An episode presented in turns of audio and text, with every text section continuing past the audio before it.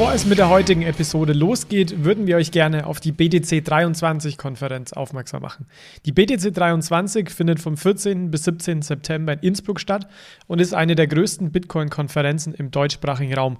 2022 waren mehr als 800 Teilnehmer vor Ort und es gab 45 Talks, unter anderem mit Michael Saylor. Ich selbst werde auch als Speaker vor Ort sein und Bitcoin Fiat and Rock'n'Roll ist Partner des Events. Mit dem Code BFRR23 bekommt ihr 5% Rabatt auf das Konferenzticket. Mehr Informationen findet ihr in den Show Notes. Hallo zusammen und herzlich willkommen zu einer weiteren News-Episode von Bitcoin, Fiat und Rock'n'Roll. Heute im News-Fokus ist die Achterbahn rund um die Bitcoin-ETF-Anträge in den USA. Es gibt diverse Updates rund um Stablecoins. Das Urteil im Fall Ripple versus SEC ist gefallen und Binance, die größte Kryptobörse der Welt, steht massiv unter Druck. Ja, wie jeden Monat gibt es zu den genannten News auch einen zugehörigen Newsartikel. Dort listen und erklären wir viele weitere News. Dieser Newsartikel erscheint bei Payment and Banking und gerne verlinken wir euch diesen Artikel natürlich in den Show Notes. Heute mit dabei sind neben mir noch der Alex und der Manu. Hi Jungs. Hallo zusammen. Hallo. Ja, bevor wir einsteigen ins Pad noch zwei Housekeeping ja. Einerseits haben wir Tickets zu verlosen für die BTC 23. Der Jonas, Alex und ich sind dort auch am Start. Wenn ihr dort teilnehmen möchtet, dann gebt gerne eine Bewertung für uns ab bei Social Media und schreibt uns eine E-Mail, dort auch mit ein, zwei Sätzen konstruktivem Feedback und dann kommt ihr ins Los für die BTC 23 Tickets. Gut, und damit schlage ich vor, starten wir durch mit der Bitcoin ETF Achterbahn in den Staaten. Unsere Achterbahn, Alex. Also wir hatten das ja in der letzten News-Episode schon angesprochen, deswegen nur ein ganz kurzer Rückblick, was ist passiert. Äh, der größte Vermögensverwalter oder Asset Manager der Welt, BlackRock, hat die, den Antrag für einen Bitcoin Spot ETF bei der SEC eingereicht. Große Sache, weil Bitcoin jetzt so langsam erwachsen wird. Äh, seitdem ist einiges passiert jetzt in den letzten Wochen. Also dieser Antrag, der wurde dann nach äh, ja, sehr, sehr kurzer Zeit, nach zwei, drei Wochen von der SEC direkt wieder zurückgeschickt und als unvollständig deklariert. Es ist so, dass da einige Kleinigkeiten gefehlt haben. Es ging da nicht darum, dass der abgelehnt wurde, aber eben er kam zurück. Die BlackRock musste dann ein, zwei Dinge aktualisieren und er hat den dann wieder eingereicht. Es ging da darum, dass ein sogenanntes Surveillance Sharing Agreement äh, gefehlt hat. Da geht es also darum, Betrug und Manipulation zu verhindern und Marktaktivitäten ähm, zu beobachten. Das hat BlackRock dann aktualisiert, hat das wieder eingereicht. Und jetzt wird es spannend. Jetzt liegt das also bei der SEC als offizieller Antrag und wir werden in den nächsten, ja, vermutlich Monaten dann irgendwann erfahren, ob das geklappt hat oder nicht. Warum ist es so spannend? Ist nicht nur deswegen spannend, weil BlackRock der größte Asset Manager der Welt ist, sondern auch, weil BlackRock bislang einen fast lupenreinen Track Record hat an ETF Anträgen, also über 99% Erfolgsquote.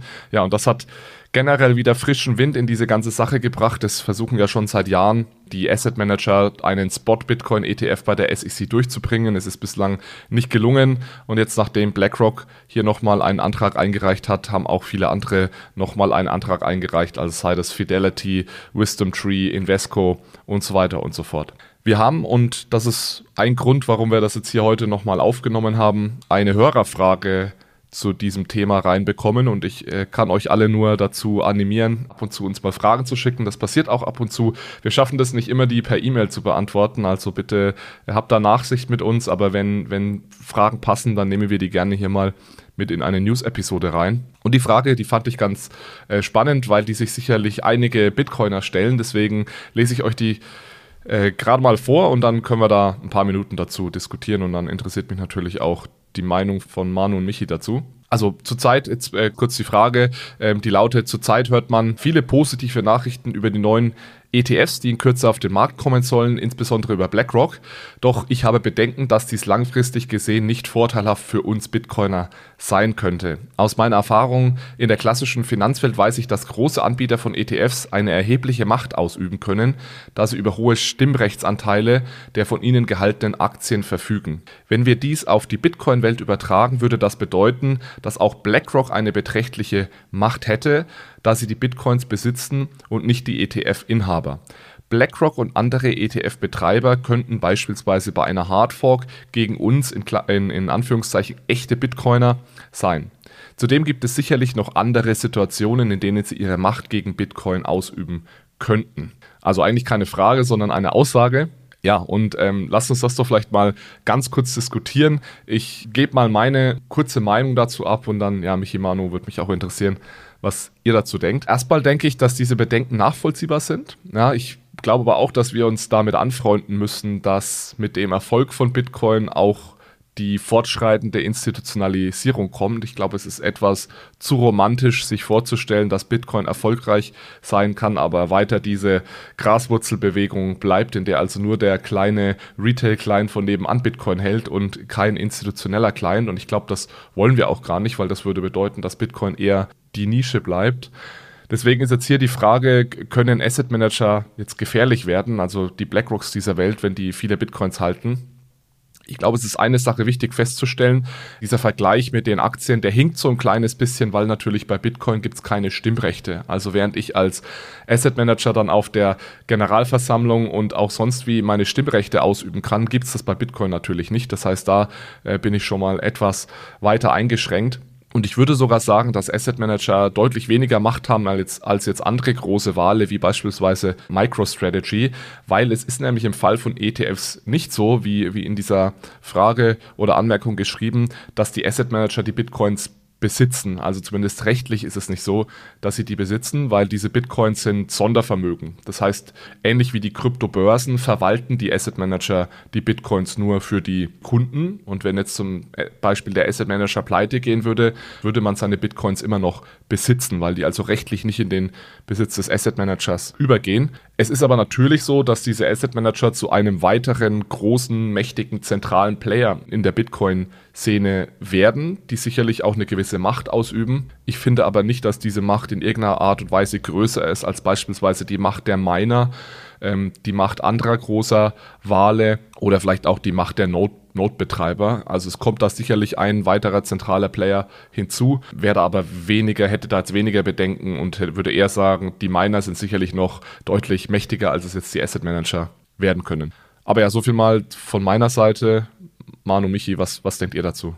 Also ich glaube, ein Punkt, den du angemerkt hast, den würde ich auch nochmal hervorstellen, insbesondere im, im, im, Vergleich mit den Kryptobörsen. Du hast ja gesagt, das ist Sondervermögen. Ähm, das heißt, das ist nicht im Besitz der Asset Manager. Und ich glaube, das ist ganz wichtig zu verstehen. Ne? Das liegt in letzten Endes einem, einem Sondervermögen, was dieser Fonds ist. Und die Voranteilseigner, denen gehört praktisch das Underlying. Also wenn man den ETF besitzt, dann besitzt man im Endeffekt auch äh, das unterliegende äh, Asset. Das ist bei einem bei einer Kryptobörse so, glaube ich, noch nicht so klar. Ne? Also äh, das wäre das Optimum. In Deutschland äh, geht das, glaube ich, jetzt so langsam in die Richtung, dass es da auch Rechtsprechung gibt, ähm, dass man das ganz klar trennen kann. Auch Assets under Custody, zum Beispiel bei einer Bank, bei Kryptowerten, obwohl das keine Sachen sind, die Sachen rechtlich geregelt sind, driften jetzt natürlich ab ins, ins rechtliche und regulatorische. Aber das ist, glaube ich, ein wichtiger Punkt. Ein weiterer Punkt, der mir dazu noch einfällt, ich verstehe trotzdem das Argument, ne? weil letzten Endes geht es ja darum, bei Bitcoin gibt es ja auch das Sprichwort not your keys, not your coins, was ja auch wieder ziemlich stark jetzt im Kommen ist, dadurch, dass wir ja größere Player auch äh, wanken sehen. Und das, dieses Credo, das, da, da rückt es natürlich sehr, sehr stark davon ab, wenn man sagt, man kauft sich die Bitcoins jetzt nur noch über ein ETF, wo BlackRock dahinter steckt. Und dann wird es natürlich für die Masse wahrscheinlich äh, A tauglich, aber B entfernt man sich natürlich äh, extrem stark von diesem Gedanken vom Bitcoin, was ja auch irgendwie eine, eine gewisse ähm, Ideologie äh, behaftet hat und eine Weltanschauung ist. Ja. Also das verstehe ich durchaus. Die Frage ist natürlich, wie bringt man Bitcoin in die Massen? Und vielleicht braucht es dann einfach so einen, so einen Weg, dass hier weitere Investoren auch ähm, in Bitcoin investieren können. Und wichtig ist natürlich auch hier zu sehen, es ist ja die Entscheidung eines jeden Einzelnen, ob ich meine Bitcoins äh, über so einen BlackRock ETF halte oder selbst.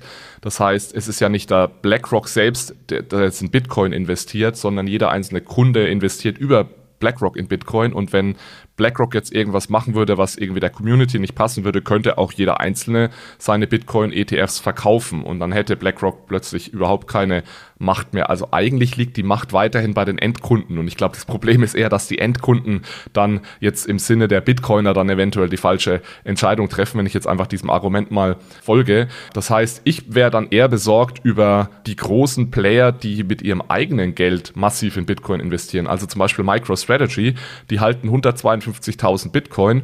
Jetzt ist es so, dass im Sinne der Bitcoiner MicroStrategy vielleicht das Richtige tut oder die, die richtige Einstellung zu Bitcoin hat mit Michael Saylor an der Spitze. Aber was ist denn, wenn der seine Meinung mal ändert oder was ist, wenn Michael Saylor mal irgendwie nicht mehr hier ist und plötzlich jemand anders diese Firma führt und da immer noch so viel Bitcoins gehalten werden? Also das finde ich deutlich problematischer als ein Asset Manager. Und wenn man mal auf die Größe schaut, also wie groß kann denn so ein BlackRock ETF werden, dann glaube ich, wird das einige Zeit dauern, bis der BlackRock ETF die Größe von den MicroStrategy Bitcoin Holdings hat. Also die sind aktuell 4,5 Milliarden wert. Ich kann mir schon vorstellen, dass das ein Milliardenprodukt wird bei BlackRock, auch in relativ kurzer Zeit irgendwie so die Milliardengrenze überschreitet. Aber es ist jetzt nicht so, dass die gleich irgendwie fünfmal größer oder zehnmal größer werden als MicroStrategy. Geschweige denn sowas wie Grayscale, die also 625.000 Bitcoin halten. Und das ist ja auch ein geschlossener Fonds, wo man eben nicht einfach wieder raus kann. Da würde ich mir, wie gesagt, eher über große Unternehmen oder Regierungen Sorgen machen, die viel Bitcoins halten im Vergleich zu zu Asset Managern. Ja, ich verstehe auch total die Intuition des äh, Zuhörers oder der Zuhörerin. Ähm, also es fühlt sich einfach nach einer Veränderung an, wenn in diese Crypto-Punk-Bewegung jetzt die großen institutionellen Anbieter reinkommen. Es löst aber auch ein Problem und ein Riesenproblem ist ja immer noch die User Experience im Crypto-Space. Also es äh, sowohl institutionellen als auch Publikumsinvestoren zuzumuten, Private Keys zu verwalten, Hardware-Wallets in irgendwelchen Safes für die Jahrhunderte sicher aufzubewahren. Ja, das ist einfach eine schlechte User Experience. Und wenn jetzt die großen Asset Manager solche Produkte anbieten, an die man ja oder an die ein Großteil der Investoren gewöhnt ist, dann verbessert sich damit sofort die, die User Experience, ja, für Instis ermöglicht das halt auch mehr compliant in diese Asset-Klasse reinzugehen. Und äh, damit tut es ja dem Bitcoin-Space auch gut, ja, weil halt einfach die Nachfrage steigt und mehr Investoren überhaupt zur Verfügung stehen, ja, das äh, für mehrere zugänglich wird.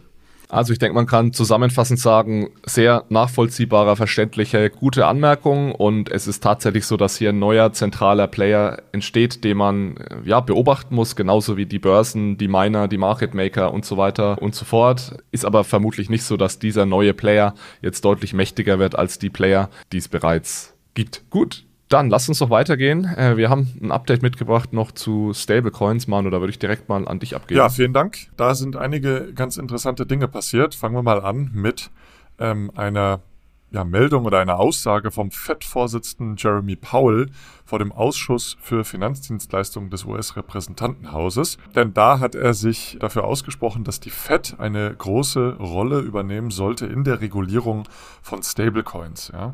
Und insbesondere Aufsehen erregt hat eine Aussage, und zwar, dass er Stablecoins als eine Form von Geld ansehe. Ja. Das wurde so bisher noch gar nicht so deutlich gesagt, insbesondere halt nicht von äh, dem Vorsitzenden der FED. Und nochmal als Hintergrund, wir reden ja jetzt viel hier in Europa über Stablecoins und E-Geld-Token, aber in den USA sind wir noch weit davon entfernt, dass die Stablecoins wirklich auf nationaler Ebene reguliert sind. Also es gibt viele unterschiedliche Regulierungen auf Staatsebene, jedoch eben nicht auf nationaler Ebene. Und genau darum geht es. Da sagte jetzt eben der äh, FED-Vorsitzende, dass die Zentralbank, also die FED, eine Rolle übernehmen sollte. Ein weiteres Argument brachte er noch da eben in allen fortgeschrittenen Volkswirtschaften die Zentralbank immer die ultimative Quelle der Glaubwürdigkeit von Geld sei, müsse sie eben auch hier diese Stablecoins äh, beaufsichtigen. Und bisher, auch in den vorliegenden Gesetzesvorschlägen, kommt der FED da keine ausreichende Rolle zu. Er hat auch angekündigt, dass zwei Krypto Gesetzesvorschläge gerade ausarbeitet werden, die auch im Juli vorgeschlagen werden sollen. Und zwar über sogenannte Markups Und das sind äh, letzten Endes einfach offene Sitzungen im Repräsentantenhaus und im Senat, wo dann Debatten zur, zur Änderung letztlich äh, stattfinden, zur Abstimmung letztlich dann es kommt. Und es könnte also sein, dass wir da jetzt dann doch relativ bald Regulierungen sehen werden. Und da geht es um unterschiedliche Regulierungen. Einmal natürlich um eine Stablecoin-Regulierung, aber auch eine Regulierung für die allgemeine Marktinfrastruktur und über die Aufsicht von Kryptowährungen. All das gibt es ja in den USA noch nicht. Ja. Das heißt also sehr, sehr interessant. Vielleicht kommen wir da also näher in Richtung Regulierung von Stablecoins und Krypto in Amerika. Ja, ich finde, das wird spannend zu sehen sein, inwieweit dann die Mika als Blaupause dient. Äh, also ich glaube, es würde natürlich nie offen gesagt werden, dass sie es tut, aber die EU ist ja schon ein bisschen so der globale Exporteur von Regulierung, weil darin sind wir eben gut in der EU, immer schnell, umfangreich zu regulieren. Und ich finde es generell spannend zu beobachten, global, inwieweit die Mika da aufgegriffen wird, denn die Mika reguliert ja gerade Stablecoins relativ differenziert. Absolut. Was dazu kommt, das ist auch eine weitere Meldung von vom äh, Financial Stability Board. Ich meine, das ist ein Gremium von allen G20-Staaten, von Zentralbankern, von äh, Finanzaufsichtsbehörden, die letztlich Regulierungen ausarbeiten für die gesamte Welt. Und es sind Vorschläge, ja, aber es wird dann auch erwartet, dass diese Vorschläge ins Gesetz gegossen werden. Ich meine, wie du es schon gerade gesagt hast, Michi, die Mika steht in Europa. Da bin ich mal gespannt, ob dann in der Mika 2 irgendwelche Anpassungen vorgenommen werden müssen, wenn diese Global Regulatory Framework von Crypto Asset Activities Vorschläge letzten Endes implementiert werden. Aber das finde ich schon ganz spannend, weil das läuft parallel gerade. Ne? Also es gibt diese Vorschläge von diesem FSB, von diesem Financial Stability Board, die letztlich auch in Amerika umgesetzt werden müssen. Und ich habe mir das Ganze auch mal zumindest High Level angesehen. Und ja, man erkennt natürlich auch die Grundzüge der Mika, ja, also äh, auch letztlich die Grundzüge des E-Geld, der E-Geld-Regulierung, dass man also einen klaren Anspruch hat auf Auszahlungen, dass diese Auszahlungen auch jederzeit ermöglicht werden müssen und viele äh, weitere Dinge, die letztlich in, dem, in der E-Geld-Richtlinie auch geregelt sind. In Amerika gibt es ja diese E-Geld-Richtlinie nicht. Insofern müssen die sicherlich dann ein komplett neues Gesetz verabschieden. Aber das wird sicherlich auch mit diesen äh, Vorschlägen vom FSB übereinstimmen, sozusagen. Was ich in dem Zusammenhang mit den Aussagen von Jerome Powell interessant fand, ist, dass so ein bisschen die Stablecoins damit den Weg in das Ernst genommen werden gefunden haben in den USA, weil Jerome Powell hat ja, wenn ich mich richtig erinnere, Manu, bitte korrigiere mich, auch äh, sowas gesagt in die Richtung wie, dass er schon einen Platz im Payment-System sieht für diese Stablecoins und deswegen sollen sie erstens ähm, reguliert werden und er sieht eben für die Fed da auch eine wichtige Rolle und es ist ja immer so der erste Ritterschlag, ja, wenn äh, diese Institutionen sowas wie Stablecoins oder dann auch im Endeffekt Bitcoin wahrnehmen und sagen, ja, wir müssen die, wir müssen das Ganze regulieren, weil es bedeutet ja immer, es soll nicht einmal nur verboten werden, sondern es gibt hier einen Platz in dem Payment-Mix auch in den USA für Stablecoins. Genau, und das wurde halt vor allem aus dieser, mit dieser Aussage belegt, ähm, dass er äh, Stablecoins wirklich als eine Form von Geld ansehe, was wie gesagt so auch noch nie so klar ähm, ausgedrückt wurde. Also sehr, sehr spannend auf jeden Fall. Ja, und apropos Payment Mix in den USA, äh, da ist ja auch mehr passiert in, in Richtung Instant Payments. Ich habe gesehen, dass FedNow jetzt live gegangen ist. Genau, das stimmt. Ähm, das ist ein ja, Sofortzahlungsdienst, also ein Instant Payment System von der Fed selber. Das wurde 2019 bereits angekündigt, aber äh, ist jetzt äh, eben letzte Woche live gegangen.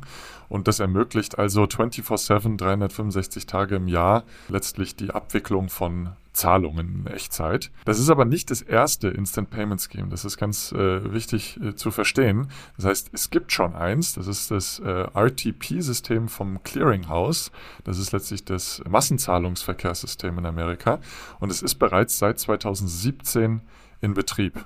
Allerdings ist es nicht für alle Banken zugänglich. Das sind nur staatlich versicherte Institute auch wenn das äh, rund 90 Prozent der Kunden äh, abdeckt. Ja, aber dieses FedNow-System, da sind wirklich letztlich alle Banken angeschlossen, die auch bei der Fed angeschlossen sind. Das bedeutet also, dass äh, hier FedNow das Potenzial hat, noch einen größeren Netzwerkeffekt zu erzeugen. Aber muss man schon auch sagen, dieses RTP, das bestehende System, das hat einen erheblichen Vorsprung, weil es eben ja schon länger besteht und auch äh, relativ gut akzeptiert wird. Also rund 65 Prozent der äh, Einleger, die können da auch äh, die Zahlung letztlich nutzen. In den USA gibt es natürlich auch vom Privatsektor schon bereits interessante Zahlungsdienste wie äh, Cell, Venmo oder auch Cash App, die letztlich für Millionen von Kunden heutzutage auch schon Echtzeitzahlungen anbieten. Und Zelle zum Beispiel ist auch im Besitz von einem Bankenkonsortium. Das heißt, die Banken haben sich hier zusammengetan und haben schon eine Lösung auf die Beine gestellt. Also äh, ja, die, die, die Meldung ist sehr, sehr spannend, aber ihr merkt schon, auch das, was ich gerade gesagt habe, da gibt es schon einige Lösungen. Das muss sich FedNow natürlich auch beweisen, dass es wirklich den großen Paukenschlag auch noch bringt, wie es letztlich äh, ja, in den Medien erwähnt wird. Ich finde aber, das ist ein Beispiel dafür, dass das aktuelle Zahlungssystem natürlich nicht stillsteht und dass da auch ständig Dinge weiterentwickelt werden und ein Stück weit damit natürlich auch die Vorteile und zusätzlichen Use Cases von Stablecoins oder Kryptowährungen abgegraben werden. Also es ist jetzt nicht mehr so, dass ich unbedingt Stablecoins brauche, um äh, Realtime-Payments zu machen. Vielleicht wird es sogar irgendwann mal so sein, dass ich auch mal einen halben Cent äh, über das klassische Zahlungssystem überweisen kann und dann sowas wie Mikrozahlungen machen kann. Grenzüberschreitende Zahlungen werden immer effizienter. Von daher ist schon irgendwie ein Stück weit ein Wettrennen auch zwischen klassischen Zahlungslösungen und das, was jetzt dann eben über Krypto da neu dazukommt. Genau, also eine Perspektive drauf ist halt Abgraben der Krypto und oder Stablecoin Use Cases und der andere ist halt der erste Schritt in die Richtung. Ja, also die Community diskutiert ja schon stark, dass es jetzt äh, so ein erster Schritt zu einer CBDC US äh, Lite ist, weil wenn dieses Instant Payment System erstmal steht, dann ist natürlich der Schritt, der nächste Schritt nicht mehr weit, halt weg von dem Fiat Instant Settlement zu einem Stablecoin Instant Settlement zu gehen, wenn man einfach das Transfervehikel verändert, ja oder austauscht von Fiat zu Stablecoin. Ja, also ich, ich stimme dem auf jeden Fall zu, dass da sehr, sehr viel passiert gerade im Zahlungssystem und in der Entwicklung der Zahlungssysteme. In Europa ist es ja ähnlich. Wir haben ja bereits äh, SEPA Instant, was über die Tippsystem von der EZB oder auch RT1 von, von der EBA Clearing letztlich abgewickelt wird. Das wird sich in Europa auch noch ändern, denn das wird regulatorisch ja jetzt vorgeschrieben, dass diese Zahlungen letzten Endes äh, so teuer sein dürfen wie oder nur so teuer sein dürfen wie normale Transfers, wie normale Überweisungen. Auch hier will man einfach den Instant Payments nochmal einen weiteren Push geben. Und Alex, du hast es auch schon erwähnt, für Cross-Border-Zahlungen verbindet man jetzt sogar auch die Instant Payments-Systeme in unterschiedlichen Ländern. Es kommt jetzt auch auf europäischer Ebene eine neue Regulierung raus, die One-Leg-Out-Regulierung, dass du dann auch einen Cross-Border-Transfer an ein Instant Payment System im Empfangsland anschließen kannst. Und somit kannst du natürlich auch Cross-Border dann diese Instant Payment Systeme nutzen. Nächstes Beispiel ist noch die, die indische, das indische Instant Payment System wurde schon mit dem singapuranischen Instant Payment System verbunden. Das heißt, die Singapuraner können instantan auch Geld mit inklusive FX nach Indien schicken. Also was will ich damit sagen? Ich stimme dir absolut zu, Alex. Die bestehende Welt, die bleibt ganz klar nicht stehen. Möglicherweise ist es auch einfach ein weiterer Wettbewerbsfaktor, der ja hilft. Ne? Also der Druck wird erhöht, dass es jetzt eben auch sowas gibt wie Stablecoins. Wir sind bei Stablecoins in der Real Economy, glaube ich, noch ganz am Anfang. Das muss ich noch zeigen, inwieweit hier die neue Technologie auch mit ja, den bestehenden Systemen, die sich ja weiterentwickeln, mithalten. Ja. Genau, natürlich gibt es noch den Unterschied, dass sowas wie Bitcoin dezentrales Geld ist und der Euro und der US-Dollar, die bleiben natürlich zentral ausgegebenes Fiat-Geld. Aber ich denke, das Argument ist schon da, dass jetzt eventuell einige Bitcoin nutzen, weil ich einfach instant global äh, überall hin Geld versenden kann und das schon ein, ein, einfach ein Feature ist, das ich heute im normalen System noch nicht habe. Und wenn ich sowas mit dem Euro und dem US-Dollar irgendwann auch tun kann, ist es natürlich für diejenigen, die jetzt Bitcoin noch nicht kennen und die vielleicht nicht direkt wegen der Dezentralität und den anderen Eigenschaften von Bitcoin auf Bitcoin aufspringen, sondern vor allem, weil ich es für gewisse Dinge einfach gut nutzen kann, ist natürlich ein Argument weniger, dann vom US-Dollar auf Bitcoin zu wechseln. Deswegen sehe ich da schon auch den Wettbewerb zwischen diesen unterschiedlichen Geldformen. Ja, und der Wettbewerb, der wird jetzt nochmal äh, möglicherweise in der Zukunft verschärft, denn SAP hatte auch eine sehr, sehr spannende Meldung.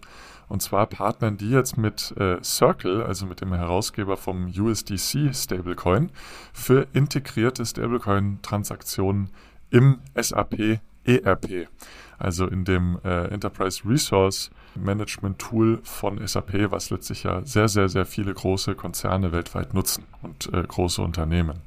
Dazu muss man aber sagen, das ist bisher nur ein Blogartikel und eine Sandbox sozusagen. Ja, also sie haben angekündigt, einen Digital Currency Hub zu bauen und der ist auch in einer Simulationsumgebung auch schon live. Man kann sich da anmelden, auch äh, ihr, liebe Hörer, könnt das tun. Ich habe das auch mal gemacht. Da kann man mal sehen, wie so eine Integration von einem Stablecoin in ein ERP-System aussehen könnte. Ja, Im Hintergrund werden dann Transaktionen in USDC über das Gurley-Testnet auf Ethereum abgewickelt und die, die SAP bewirbt also hier Stablecoins als neues Geld, was letztlich grenzüberschreitende Zahlungen massiv vereinfachen könnte, gerade für kleine mittelständische Unternehmen, die da auch keine große Macht gegenüber den Banken haben, sei es heute also immer noch sehr, sehr teuer und schwierig äh, und lange und intransparent Zahlungen cross-border abzuwickeln.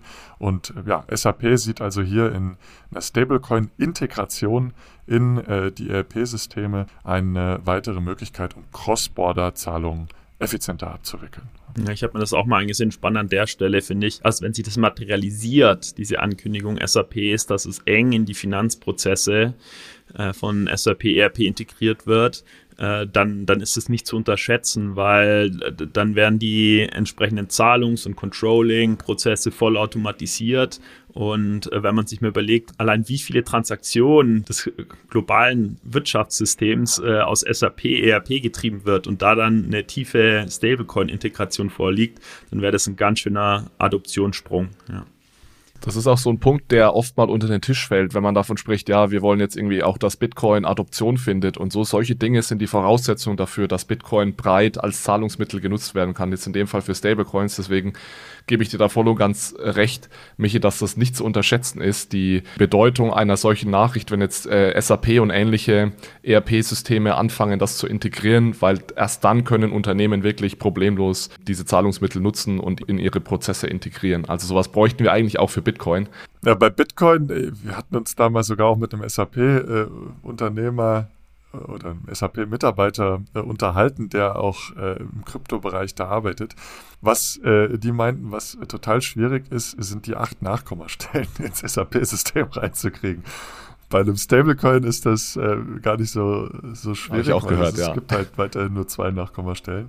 Aber das System einfach dahin zu bringen, dass man acht Nachkommastellen abwickeln kann oder darstellen kann, ist wohl sehr schwierig. Genau, um das abzuschließen, ein Go-Live ist aber noch nicht bekannt. Also es geht hier wirklich erstmal nur um eine Sandbox, ja, und hängt natürlich sicherlich von der Regulierung von Stablecoin-Emittenten und von Stablecoins per se ab. Die Mika könnte hier natürlich einen Vorsprung bedeuten für Europa, aber äh, das ist noch äh, nicht klar. Das heißt, das war jetzt erstmal eine Meldung für diese Sandbox und für diese Simulationsumgebung. Was, glaube ich, auch noch fehlt, aber da gibt es ja auch schon Lösungen. Das hatten wir in den letzten äh, News-Episoden auch schon dargestellt, dass zum Beispiel Stripe jetzt auch eine sehr effiziente Onboarding- oder On-Ramping-Lösung an den Markt gebracht hat weil die Unternehmen, die brauchen ja erstmal die Stablecoins, dass sie die letztlich dann auch übertragen können. Äh, da gibt es Lösungen, aber das hatte ich jetzt bei äh, der SAP-Lösung noch nicht gesehen. Genau, und dann haben wir noch eine weitere Meldung. War viel los im Bereich Stablecoins, aber eine ganz spannende Meldung auch noch, denn Gnosis, das Unternehmen Gnosis, Kryptounternehmen hier aus äh, Berlin sogar, beziehungsweise London und Berlin, aber eine Mitgründerin äh, sitzt auch in Berlin und ist Berlinerin. Die kündigen eine Visa-Karte für die Nutzung von Stablecoins in Europa und in UK an. Und zwar Stablecoins, die über Self-Hosted Wallets übertragen äh, oder gehalten werden können und dann eben auch über Visa übertragen werden können. Ja, das ist also ähm, sehr interessant, weil das äh, bisher so noch nicht möglich ist. Äh, die Stablecoins die man ausgeben kann oder die Krypto, die man über Karten ausgeben kann, die müssen eigentlich dann immer auch bei Partnern gehalten werden in den jeweiligen Wallets. Und Gnosis ermöglicht hier den Transfer insbesondere von Euro-E. Das ist ein EU-regulierter Stablecoin vom Fintech Monerium. Und mit denen gehen sie darüber hinaus auch noch in eine stärkere Partnerschaft. Und Monerium ermöglicht es hier, die Wallets mit einer IBAN zu verbinden. Also wenn Nutzer Geld vom Bankkonto an eine mit der Wallet verknüpfte IBAN senden, werden dann automatisch Euro-E-Token auf Blockchains wie Ethereum, aber auch auf der Gnosis Blockchain gemintet und erscheinen dann in der Self-Hosted Wallet. Und umgekehrt werden die Euro-E's dann aber auch verbrannt und als Euro auf das Bankkonto gutgeschrieben, wenn Nutzer Zahlungen von ihren Wallets transferieren auf das Bankkonto letzten Endes. Ja. Gnosis äh, wird hier eben in Europa und Großbritannien live gehen äh, in Q3 diesen Jahres. Also das war eine Ankündigung für ein Go Live, will aber dann auch äh, relativ schnell expandieren nach Brasilien, Mexiko, Singapur, Hongkong und aber auch in den USA und dort auch mit MakerDAO zusammenarbeiten, wie auch in der Zukunft mit weiteren Stablecoin-Emittenten zusammenarbeiten, um dann äh, entsprechend weitere Stablecoins mit aufzunehmen. Ja. Auch das ist eine spannende Nachricht dahingehend, dass sowas extrem wichtig ist für die Adoption von Stablecoins generell, weil wenn man sich überlegt, wenn man wirklich diese Vision hat, dass Stablecoins auch mal wirklich am Point of Sale genutzt werden, also in Läden zum Bezahlen oder im E-Commerce und so, dann brauche ich die großen Payment Service Provider da dabei. Und dass Visa jetzt eben hier die Rails, die Kanäle anbietet. Ähm, dann hab ich, haben wir gerade gemerkt, im Hintergrund ist SAP mit dem ERP-System. Dann kann jetzt also so jemand wie Aldi sagen, ich nutze SAP, habe in meinem ERP-System die Möglichkeit, Stablecoins zu verarbeiten. Vorne raus habe ich Visa, das es mir erlaubt, mit meinem existierenden Hardware in den, in den Geschäften diese Stablecoins auch zu akzeptieren. Es sind plötzlich die Voraussetzungen dafür geschaffen, dass Stablecoins als Zahlungsmittel genutzt werden, weil es ist heute nicht so und es wird nicht so sein, dass Aldi jetzt anfängt, jedem Mitarbeiter und Mitarbeiterin an der Kasse ein Handy zu geben und dann irgendwelche QR-Codes abzulesen, wenn jemand mit Stablecoins zahlen möchte, sondern es muss ja in die, in, das, in die existierenden Prozesse und die, über die existierende Hardware abbildbar sein. Und da ist das natürlich eine coole Sache, vor allem für jetzt diejenigen, die eben eher auf Self-Hosted Wallets stehen, im Zusammenhang damit, dass ich meine Stablecoins wirklich auf meiner privaten Wallet halten kann und nicht irgendeinen Dienstleister dafür nutzen muss. Also das ist eigentlich genau das, wo dann viele Krypto-Fans äh, hinwollen. Und denke, eine, eine sehr, sehr coole Nachricht und Glückwunsch nach Berlin. Ähm, ich finde das ein ganz spannendes und tolles Projekt.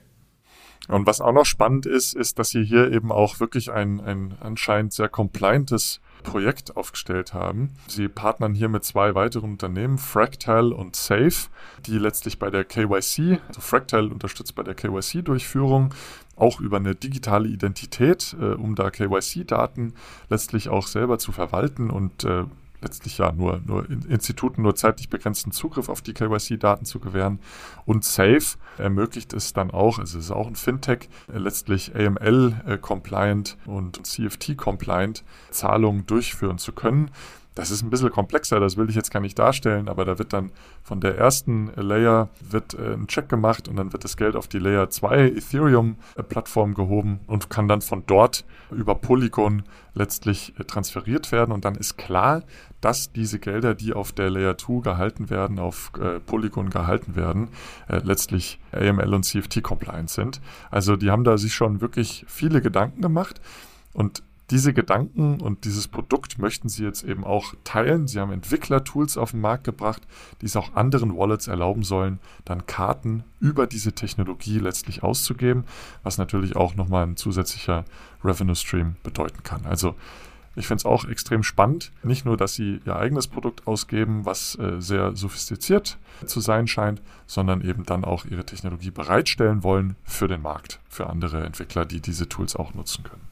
Ja, und auch der größte Konkurrent von Visa schläft nicht. Mastercard macht natürlich auch Fortschritte. Die arbeiten auch an Stablecoins bzw. Stablecoin-ähnlichen Produkten. Hier geht es um tokenisierte Bankeinlagen, Manuel. Richtig, das ist dann auch die letzte Meldung. Ihr merkt, äh, da war einiges los. Aber ja, äh, Stablecoins bzw. tokenisierte Bankeinlagen geht ja in dieselbe Richtung. Wir wollen Euros oder Dollars auf die Blockchain heben. Über tokenisierte Bankeinlagen und äh, den Unterschied zu Stablecoins haben wir ja schon viel hier gesprochen. Da gab es auch so eine Freak-Episode von, von Alex und mir, wo wir uns noch drüber unterhalten haben, ob die jetzt zu tief ist oder nicht. Ich habe tolles Feedback bekommen.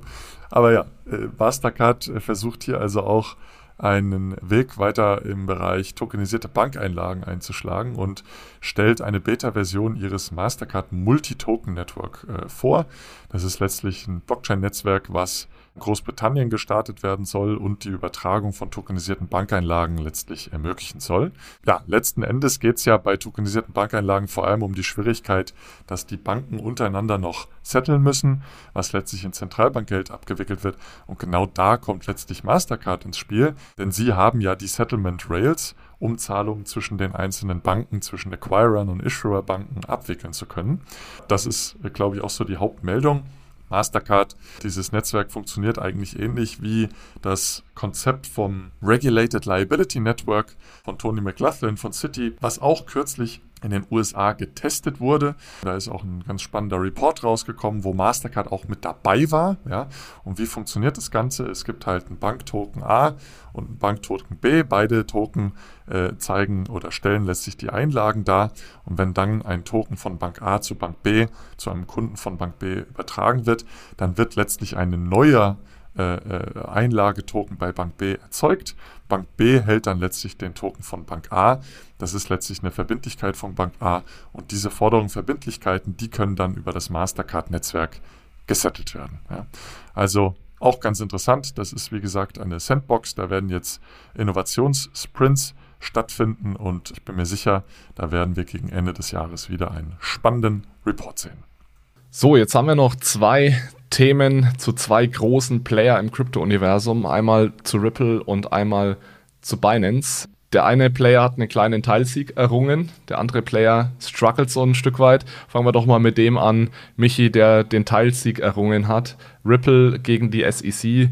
Äh, was gibt's da Neues? Genau, die Ripple und SEC hatten sich ja einen jahrelang Rechtsstreit äh, geliefert, der jetzt mit einem Urteil vom 13. Juli 2023 erstmal beigelegt wurde, mit Betonung auf erstmal, denn die SEC überlegt noch, in die Berufung zu gehen. Aber zunächst mal zu diesem Urteil. Es wurde entschieden, dass XRP an sich erstmal kein Wertpapier ist und XRP beim Verkauf an Privatanleger, mit Betonung auf Privatanleger, auch nicht als Wertpapier zu betrachten ist.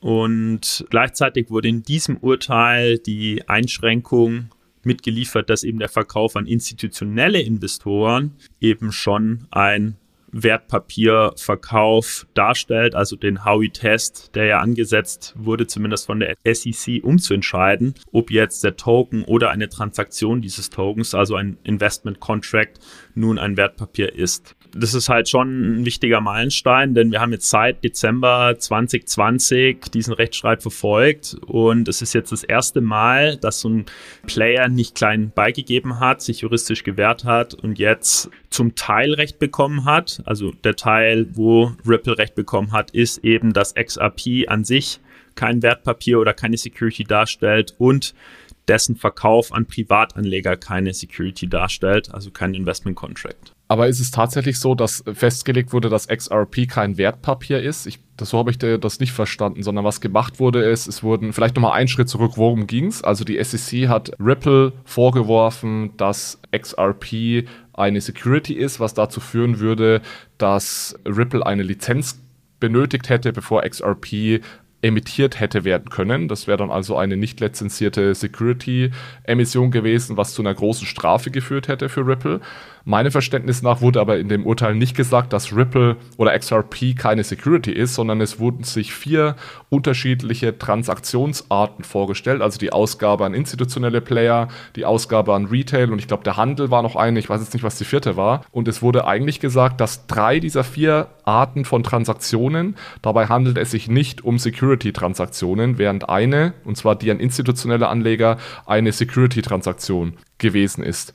Was aber nicht gesagt wurde, ist, ob XRP eine Security ist oder nicht. Also das wurde, glaube ich, in dem Urteil nicht festgelegt. Das ist was, was man, glaube ich, ein Stück weit unterscheiden muss. Wenn man aber natürlich sagt, dass drei Viertel oder drei von vier Transaktionen keine Security-Transaktion war, kann man da natürlich ein Stück weit daraus schließen, dass auch XRP selbst dann keine Security ist. Aber in einer Transaktion war es dann eben doch eine Security und das ist ein bisschen das, was so ein bisschen komisch ist, ja. Genau, also du hast völlig recht, es wurden diese unterschiedlichen Transaktionstypen äh, darauf geprüft, ob diese Transaktionen oder Investment Contracts mit XRP als Gegenstand eine Security darstellen. Ob XRP jetzt äh, im Urteil explizit als Security ausgeschlossen wurde, das habe ich jetzt nicht parat.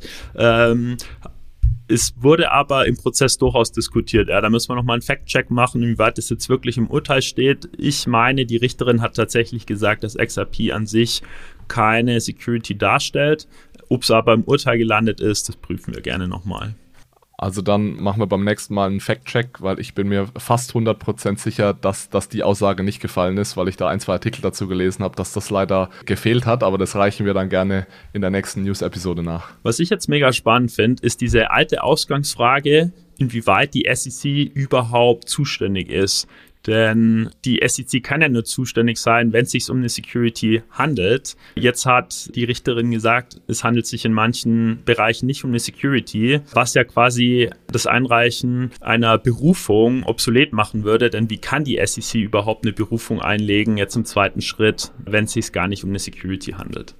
Das zumindest ist jetzt so äh, ein dominanter Diskussionszweig im Crypto-Space sein, wie weit jetzt die SEC weiterhin zuständig sein darf.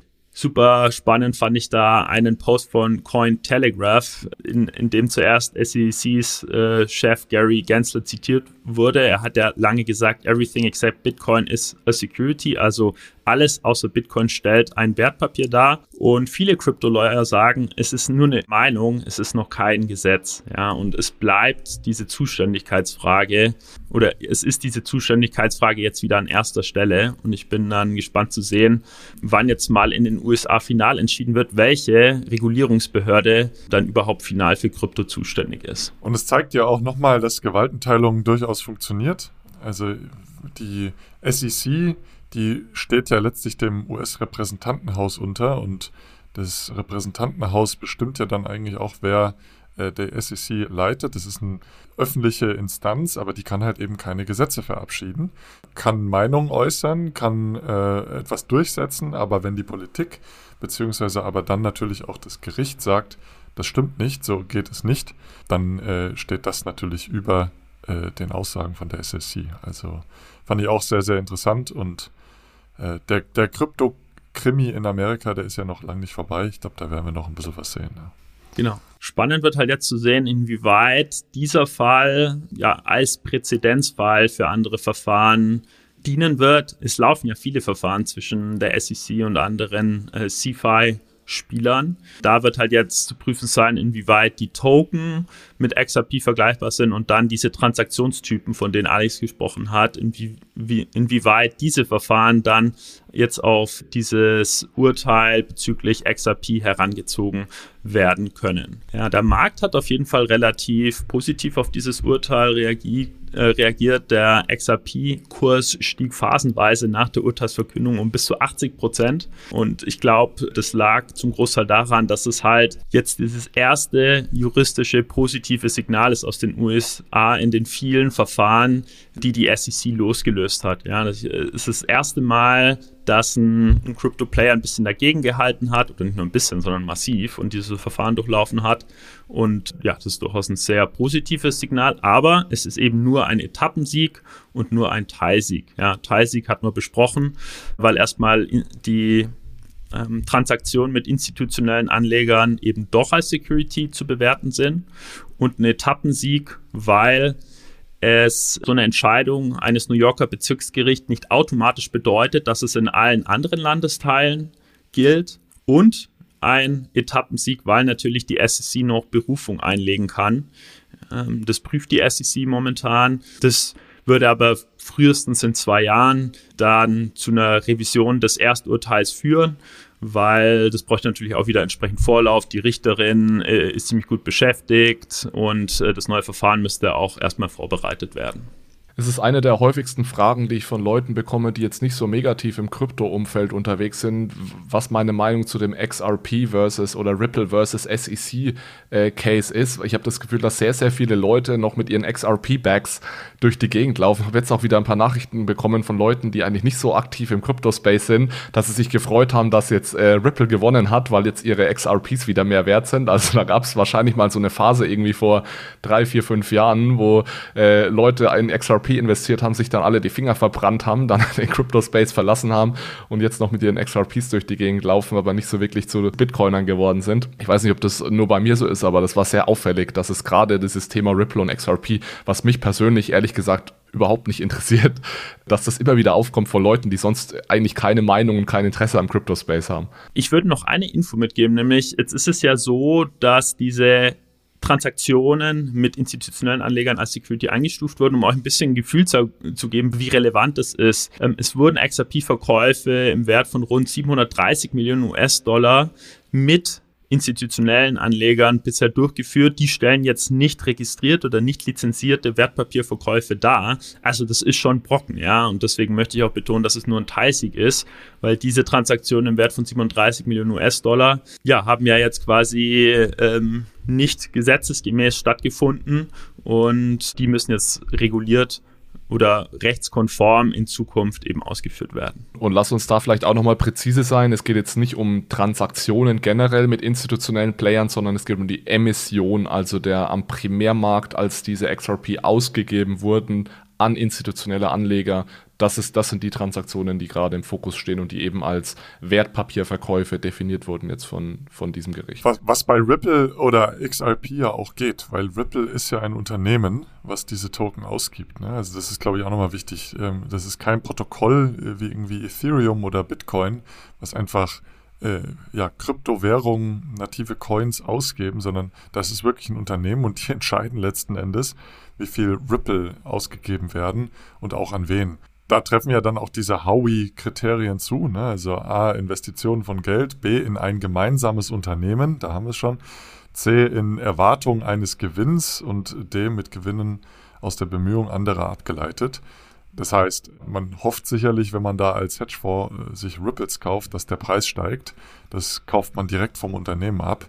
Ähm, und das war dann sicherlich auch das Argument von der SEC, dass das äh, Wertpapierverkauf war. Ne? Gut, dann schlage ich vor, ziehen wir eins weiter zu Binance. Jetzt ein Krypto-CFI-Player, der sehr viel mehr Gegenwind bekommt. Es wird sogar die Frage gestellt, ob ja, der, die größte Kryptobörse der Welt vor dem Aus steht. Der Grund dafür ist, ist, dass Binance mit verschieden gelagerten Herausforderungen konfrontiert wird. Ja, und das war jetzt positiv formuliert. Die prominentesten dieser Herausforderungen sind Klagen drei US-Behörden. Da wäre einmal die Klage der Handelskommission CFTC oder Commodity Futures Trading Commission aus dem März 2023. Jetzt die Klage der Börsenaufsichtsbehörde SEC oder die Securities and Exchange Commission aus dem Mai diesen Jahres und jetzt noch eine Untersuchung des US-Justizministeriums und alle diese Untersuchungen haben ähm, ja, schwerwiegende Vorwürfe ähm, vorzuführen. Es ist die Missachtung von US-Gesetzen, Vorwürfe der Kundengeldveruntreuung, Marktmanipulation, Geldwäsche, Terrorismusfinanzierung. Also schon harter Tobak. Ja.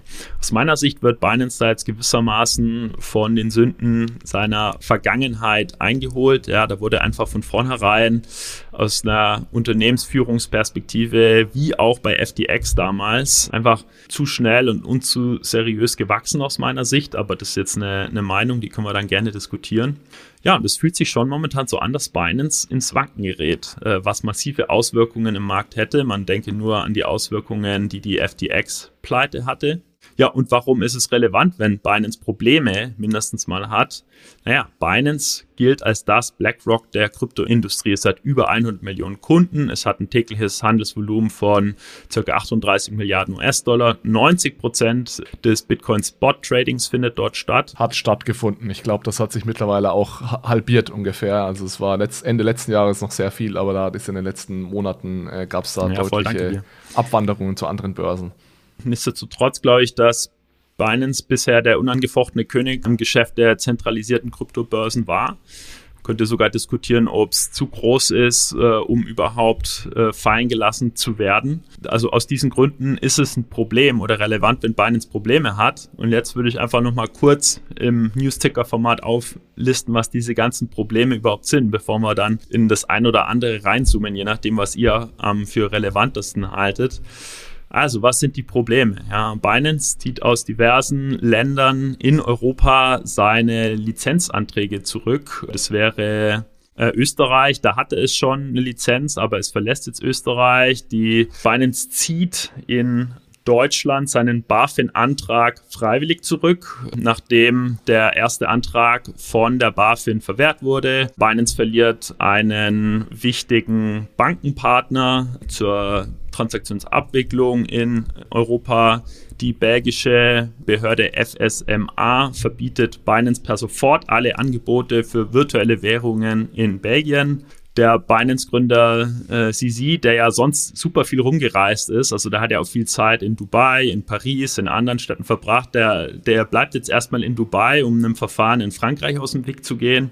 Binance verliert wertvolle äh, Führungskräfte auf oberster Ebene, weil sie nicht einverstanden sind damit, wie das Unternehmen mit den Untersuchungen des US-Justizministeriums umgeht und im Zuge äh, all dieser Probleme oder ja, nicht im Zuge dessen, ja, also im Zuge wirtschaftlicher Herausforderungen vermutlich entlässt Binance auch viele Mitarbeiter, ja. Also einmal durchgetackert, was alles schief geht. Frage ist jetzt, was ist am gefährlichsten? Dazu kommt noch ja die Meldung, das hatten wir in der letzten News-Episode ja schon gebracht, dass Binance äh, US in Amerika ja auch große Probleme hat und auch CC dort persönlich angeklagt wird. Also ich glaube, an allen Ecken und Enden brennt es immer da, wo, und das muss man glaube ich sagen, Binance versucht hat, regulatorisch compliant zu werden. Also Binance hat ja eine nicht definierte globale Plattform, und ich glaube, auch auf dieser glo globalen Plattform äh, laufen die ganzen äh, Geschäfte. Also da ist das Kryptohandelsvolumen am höchsten. Dort werden auch äh, vor allem Derivate gehandelt, äh, was aber alles komplett unreguliert ist. Und dann haben sie versucht, in den jeweiligen Ländern regulierte Instanzen aufzubauen, wie zum Beispiel in Deutschland, wie zum Beispiel in den US, Österreich und so fort und so weiter. Und all diese regulierten Formen von Binance, Binance US, Binance Deutschland, Binance Austria, die scheinen irgendwie zu scheitern. Ja? Das ist, glaube ich, auch nochmal ganz wichtig zu verstehen. Da lagen nie die großen Volumina drauf, aber es war natürlich ein Weg von Binance in den regulierten Bereich, den sie jetzt anscheinend irgendwie abblasen. Also mir sind ehrlich gesagt Player wie Binance und da würde ich auch so jemand wie Tether dann dazu nehmen, die sind mir ehrlich gesagt ein Dorn im Auge, weil langfristig schaden die der Kryptoindustrie meiner Meinung nach. Wenn ich ein zentralisierter Player bin und zentral Services für Endkunden anbieten möchte, dann muss ich mich einer gewissen Regulierung unterwerfen. Ja, man kann lange darüber diskutieren, ob jetzt ein dezentrales Protokoll im DeFi-Bereich, ob man das äh, regulieren muss oder nicht. Wenn das einfach nur ein Smart Contract ist, der 100% transparent auf irgendeinem Protokoll liegt, das ist eine andere Thematik. Aber wenn ich ein zentraler Player bin, was am Endeffekt eine Blackbox ist, weil niemand weiß genau, was hinter den äh, Toren von Binance passiert und ich Services für Retail-Kunden anbietet, dann muss ich mich einer gewissen Regulierung unterwerfen. Und mich, ich will jetzt nicht sagen, es freut mich, dass Binance Probleme hat, das wäre sicherlich übertrieben, aber ich finde, es ist ein gutes Zeichen, dass man doch jetzt in den letzten Monaten immer wieder Tendenzen sieht, dass einfach diese zentralen Player entweder sich regulieren lassen müssen, Lizenzen brauchen oder dass das Ganze eben, eben nicht funktioniert. Ich glaube, dass es langfristig dieser, dieser Szene insgesamt sehr gut tut. Genau, mit Betonung auf langfristig. Ich bin ja völlig bei dir, dass es, äh, ja, dass die nicht super seriös arbeiten und äh, dass dieses Verhalten im Space schadet. Aber kurzfristig ist es halt schon so, dass das wie bei FTX auch wieder eine, so einen Dominoeffekt auslösen könnte an Pleiten, Verlusten für Investoren, ähm, die nicht mehr auf ihre Kryptowerte zugreifen können. Und äh, das Leid wollen wir ja vermeiden. Ja. Gut, jetzt musst du aber aufpassen, weil du implizierst da jetzt, dass Binance FTX ähnlich einfach die, die Coins nicht hätte. Also es ist ja ein Unterschied zwischen Binance ist unreguliert und schafft es einfach nicht, diese Lizenzen zu bekommen, weil Prozesse fehlen, weil sie kein ordentliches KYC machen, weil sie keine Geldwäscherichtlinien befolgen und so weiter. Das ist ja ein großer Unterschied zu Binance Aber verzocktes Geld seiner Kunden. Also es ist jetzt nur, also nur weil Binance nicht reguliert ist, heißt es nicht gleichzeitig, dass sie FTX ähnliche Dinge tun. Wir wissen es halt nicht, das ist das große Problem, ja. Und äh, in Amerika gab es ja entsprechende Anklagen. Also Teile der Anklage war eben auch, dass die Customer Funds commingled wurden, was bedeutet, dass die Kundeneinlagen von Kryptowährungen genutzt wurden äh, und im eigenen Namen investiert wurden, zum Teil auch auf die Wallets von CC selber übertragen wurden, der dann da auch irgendwelche Kredite vergeben hat. Also ja, ich bin bei dir. Das stimmt, dass es möglicherweise kein FTT-Token-Äquivalent gibt, äh, was einfach aus dem Nichts erschaffen wurde und dann aufgebläht wurde würde.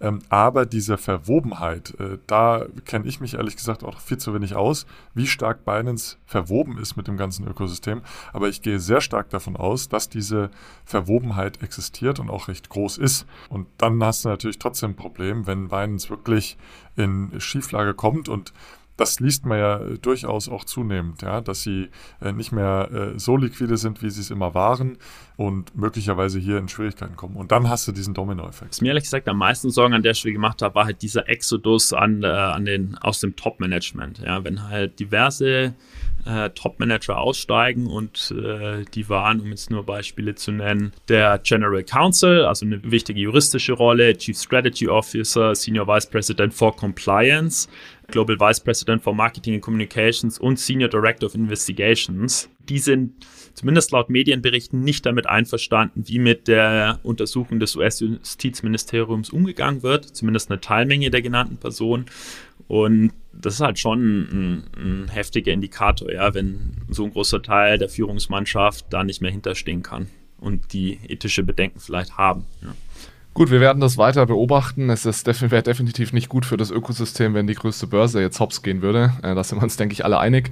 Wir haben ein paar kleinere News noch. Ich denke, wir können vielleicht ähm, das Ganze ein bisschen abkürzen, weil wir schon relativ weit fortgeschritten sind. Mein Vorschlag wäre, dass wir äh, aus diesen zusätzlichen News nur noch das WorldCoin-Projekt äh, besprechen, weil da gab es äh, Updates, da gab es Neuigkeiten. Den Rest findet ihr natürlich in unserem Artikel, wenn euch das noch interessiert aber vielleicht ganz kurzes Update zu dem WorldCoin-Projekt. Genau, also wir hatten ja schon viel über WorldCoin berichtet, weil es ist ja auch ein echt verrücktes Projekt, äh, also völlig abgefahren. Da wird Hardware mit Krypto, mit AI kombiniert und dann ist noch eine berühmte Gründerpersönlichkeit, Sam Altman dabei, also verrücktes Projekt. Was jetzt neu ist, ist, dass es jetzt live gegangen ist. Es hat die Beta-Phase verlassen und der WLD Token ist jetzt verfügbar und das Mainnet wurde gestartet. Ja, das hatte folgende Implikation. Die Nutzer, die die App bisher in der Beta-Version genutzt haben, wurden jetzt aufgefordert, die App zur Alpha-Version oder Live-Version äh, zu aktualisieren. Ja, und die, diese Aufforderung hat dann auch wirklich Funktionen der App blockiert, bis das Update stattgefunden hat. Und äh, WorldCoin-Entwickler haben nun Zugriff auf das sogenannte WorldCoin äh, Software Development Kit. Das war bisher auch nur im Beta-Modus verfügbar. Und jetzt können diese Entwickler Tools und Apps erstellen, die dann diese World ID, also das Identitätsprotokoll des Projekts, nutzen. Ja, das ist ja eins der Wertversprechen, dass halt im Rahmen dieses Projekts jeder Nutzer eine eindeutige World ID bekommt, äh, die dann auch über die Ausweis- oder Versicherungsnummern der Nationalstaaten hinausgeht, also global gilt. Frage an der Stelle ist natürlich, wie wird jetzt mit diesen Beta-Token umgegangen? Also die Tokens, die im Rahmen der Beta-Phase ausgegeben wurden, äh, werden jetzt geburnt oder kann man die umtauschen? Und ja, man kann sie umwandeln und zwar nach Belieben entweder innerhalb des WorldCoin-Protokolls oder auch außerhalb. Und die Ambitionen von WorldCoin sind jetzt eben steil zu skalieren. Bisher wurden ja zum Beispiel nur 200 Orbs der Öffentlichkeit zur Verfügung gestellt. Orbs sind diese kleinen Hardware-Geräte, mit deren Hilfe man ähm, die Iris scannen kann. Und äh, jetzt möchte WorldCoin bis Ende des laufenden Jahres 1500 Orbs zusätzlich herstellen, einschließlich der Möglichkeit, äh, da auch Termine zu buchen. Also gebt uns mal Rückmeldung, ob ihr gedenkt, das zu tun und wenn nein, warum nicht und wenn ja, warum. Und am interessantesten ist fast, wo launcht WorldCoin natürlich nicht in den USA aufgrund regulatorischer Unsicherheiten. Also äh, es ist irgendwie interessant zu sehen, wie ein US-Startup in einem der innovativsten Länder der, der Welt einfach nicht an den Start geht, weil die USA äh, ja in der Regulierung ein bisschen unglücklich agiert zurzeit. Was ich da noch ganz, ganz interessant fand, dass sie, und das war mir ehrlich gesagt anfangs gar nicht äh, so klar, als ich die ersten Artikel und Podcasts gehört habe, dass sie jetzt auf ein äh, Ethereum Layer 2 äh, äh, System letztlich gehen, und zwar auf Optimism. Ähm, und ja, letzten Endes einfach einen ERC20-Token ausgeben, der diesen WorldCoin Token letztlich darstellt. Also die ähm, Kryptonähe ist doch ziemlich stark, ja. Es ist kein neues Protokoll, was sie irgendwie auf die Beine gestellt haben, was dann irgendwie das WorldCoin-Protokoll ist oder sowas, sondern sie nutzen ja ein äh, Zero-Knowledge-Proof ähm, basierten Layer 2, ähm, das Optimism-Netzwerk und werden also hier ihren Token ja, ausgeben. Fand ich sehr, sehr interessant. Das war mir so gar nicht klar. Gut, dann lass uns doch zu den Fundstücken kommen. Manu, möchtest du direkt weitermachen? Was ist dein Fundstück? Sehr gerne. Ja, ich habe es oben in meinem ausführlichen Update zu Stablecoins auch schon erwähnt. Das Regulated Liability Network Konzept wurde erneut getestet. Es gab bereits ein Proof of Concept in UK. Jetzt wurde ein, äh, oder besser, gesagt, drei sehr ausführliche Reports veröffentlicht von dem Proof of Concept mit der Fed, mit der New Yorker Fed. Äh, wurde da nämlich ein Proof of Concept durchgeführt mit zehn äh, anderen Banken. Und äh, dort wurden eben auch ja, Geschäftsbanken Token, also Einlagetoken ausgegeben, die dann über eine Wholesale CBDC gesettelt wurden, über eine gemeinsame DLT-Infrastruktur. Also ein weiterer Hinweis, dass sich das traditionelle äh, Finanzsystem und Banken eben auch mit der Technologie beschäftigen. Ähm, wir verlinken sehr gerne den Report. Jo, ich habe ein Crypto Crime Media Update von Chainalysis mitgebracht. Äh, Chainalysis veröffentlicht den ja jährlich und der für 2023 wurde jetzt äh, zur Jahresmitte aktualisiert. Interessantes Finding ist, dass die Kryptokriminalität im laufenden Jahr insgesamt stark rückläufig ist. Einzige Ausnahme, wo äh, Kriminalität noch stark vorkommt, ist Ransomware, also Schadprogramme, mit denen man in äh, oder mit deren Hilfe ein Eindringling den Zugriff des Computerinhabers auf Daten ähm, verhindern kann. Und dieser Rückgang der Kriminalität in 2023 zeigt, dass sich die Bemühungen des privaten als auch des öffentlichen Sektors auszahlen, ja, dass äh, der Crypto Space sicherer wird. Und äh, zu dem Bericht, den ich euch ans Herz lege, werden wir auch eine Episode mit dem Mike Yord von Chainalysis aufzeichnen, um da mal ein bisschen reinzuzoomen, was die interessantesten Findings sind und was vielleicht auch so ein paar Mythen aus dem Crypto-Crime-Bereich sind. Ja, im Zusammenhang mit der mit den BlackRock News heute bin ich nochmal und seit langem mal wieder auf die Bitcoin Treasuries Webseite gegangen und die hatte ich schon fast vergessen. Deswegen habe ich gedacht, mache ich die heute mal als mein Fundstück der Woche, um die euch nochmal ins Gedächtnis zu rufen. Das ist eine Webseite, die also auflistet, wer eigentlich wie viel Bitcoins hält. Und zwar wird da unterschieden in Asset Manager, also Fonds und ETFs, was wir heute diskutiert haben. Dann aber auch in Unternehmen, private und öffentliche Unternehmen und auch in Governments, also Regierungen. Das heißt, äh, schaut da gerne mal rein. Da ist relativ gut aufgelistet, wer eigentlich wie viel hält. Also da führt MicroStrategy zum Beispiel bei den Unternehmen recht deutlich. Bei den Regierungen ist es die Ukraine. Es ist ganz spannend zu sehen, wer eigentlich wie viel Bitcoins hält. Wir packen euch das auch in die Show Notes, dann könnt ihr da ein bisschen durch die Liste scrollen.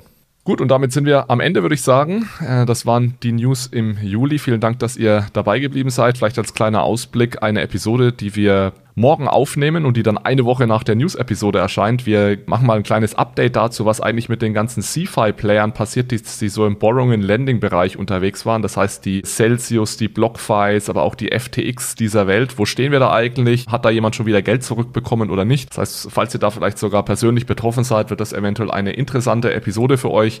Wir haben uns da reingegraben in die Gerichtsverfahren. Wo stehen wir da? Und das gibt's dann in einer Woche. Bis dahin, ja, bedanken wir uns fürs Zuhören. Vergesst nicht, uns eine gute Bewertung auf der Podcast-Plattform eurer Wahl zu geben und dann hören wir uns beim nächsten Mal. Vielen Dank und ciao, ciao. Ciao, ciao. Danke. Tschüss.